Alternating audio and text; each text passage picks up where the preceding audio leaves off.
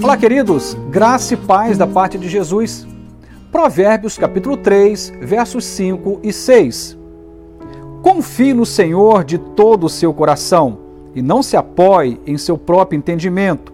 Reconheça o Senhor em todos os seus caminhos e ele endireitará as suas veredas. Salomão toca em um ponto importante, que é no que nós nos apoiamos para que a nossa vida aconteça. Quais são as bases que definem os nossos pontos de partida para as escolhas que fazemos em nossa vida? Ele traz aqui uma advertência para que eu e você não venhamos a confiar em nós mesmos, não nos apoiarmos em nosso próprio entendimento. Há uma palavra muito interessante que, que é correlata a esta, que diz que maldito é o homem que confia no homem. Corriqueiramente, as pessoas falam esse texto e elas têm uma compreensão mais ou menos assim: Maldito é a Maria que confiar na Ana. Não, não é isso que o texto está dizendo. Maldito é o Ilquias que confiar em si mesmo. Maldito é o ser humano que confia em si mesmo, mas bendito é aquele que põe no Senhor a sua confiança e por ele espera. É muito comum nós nos apoiarmos em nosso entendimento e temos a nossa verdade como uma referência maior. Se o seu coração estiver alinhado ao coração de Deus, não há nenhum mal nisto. Se você estiver sintonizando a sua vida ao próprio Deus e a sua palavra, não há nenhum mal nisto, a sua vertente, o seu caminho, o seu ponto de vista, vai estar dentro daquilo que é a perspectiva da vontade de Deus.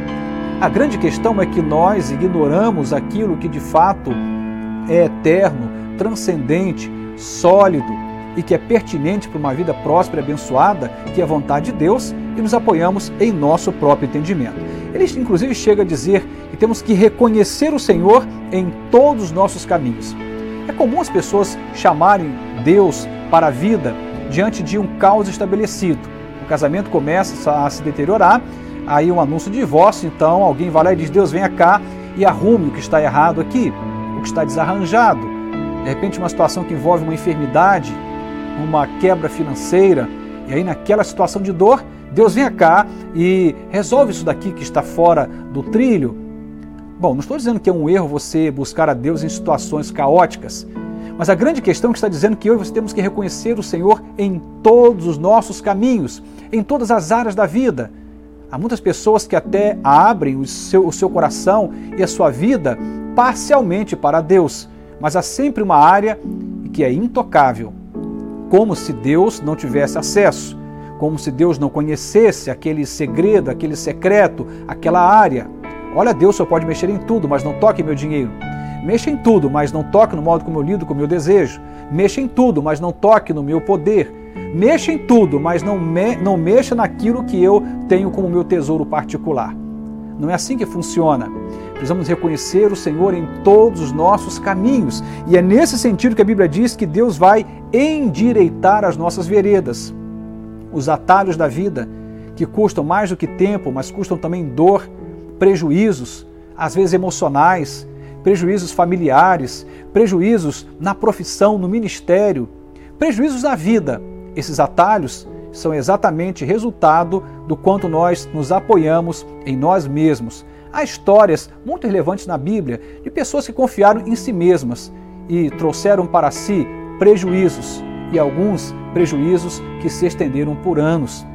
Deus me recomenda e te recomenda a não apoiarmos no, as nossas decisões a partir do nosso próprio entendimento.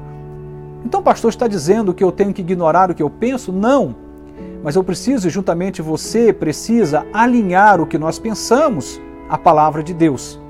Imagine que, por exemplo, você esteja magoado, ressentido com alguém que te ofendeu. E aí, no seu ponto de vista de alguém machucado, você delibera no seu coração um caminho de vingança. E você começa a orar, ler a Bíblia. Deus vai te falar, perdoa. Ele vai insistir nesse caminho, perdoa, assim como o próprio Cristo na cruz disse: Pai, perdoa-lhes, porque eles não sabem o que fazem e você vai chegar em um ponto que você tem que tomar uma decisão. Ou você perdoa, ou age com vingança. E nesse momento, se o seu coração estiver alinhado ao coração de Deus, bom, nesse caso, você vai perdoar. O Senhor não está querendo anular a sua vontade, anular a sua opinião, mas está me convidando e te convidando a alinharmos o nosso coração ao coração dele, a verdade dele, as nossas verdades. E essa coerência vai produzir caminhos retos, veredas de justiça. Que Deus nos ajude. Amém.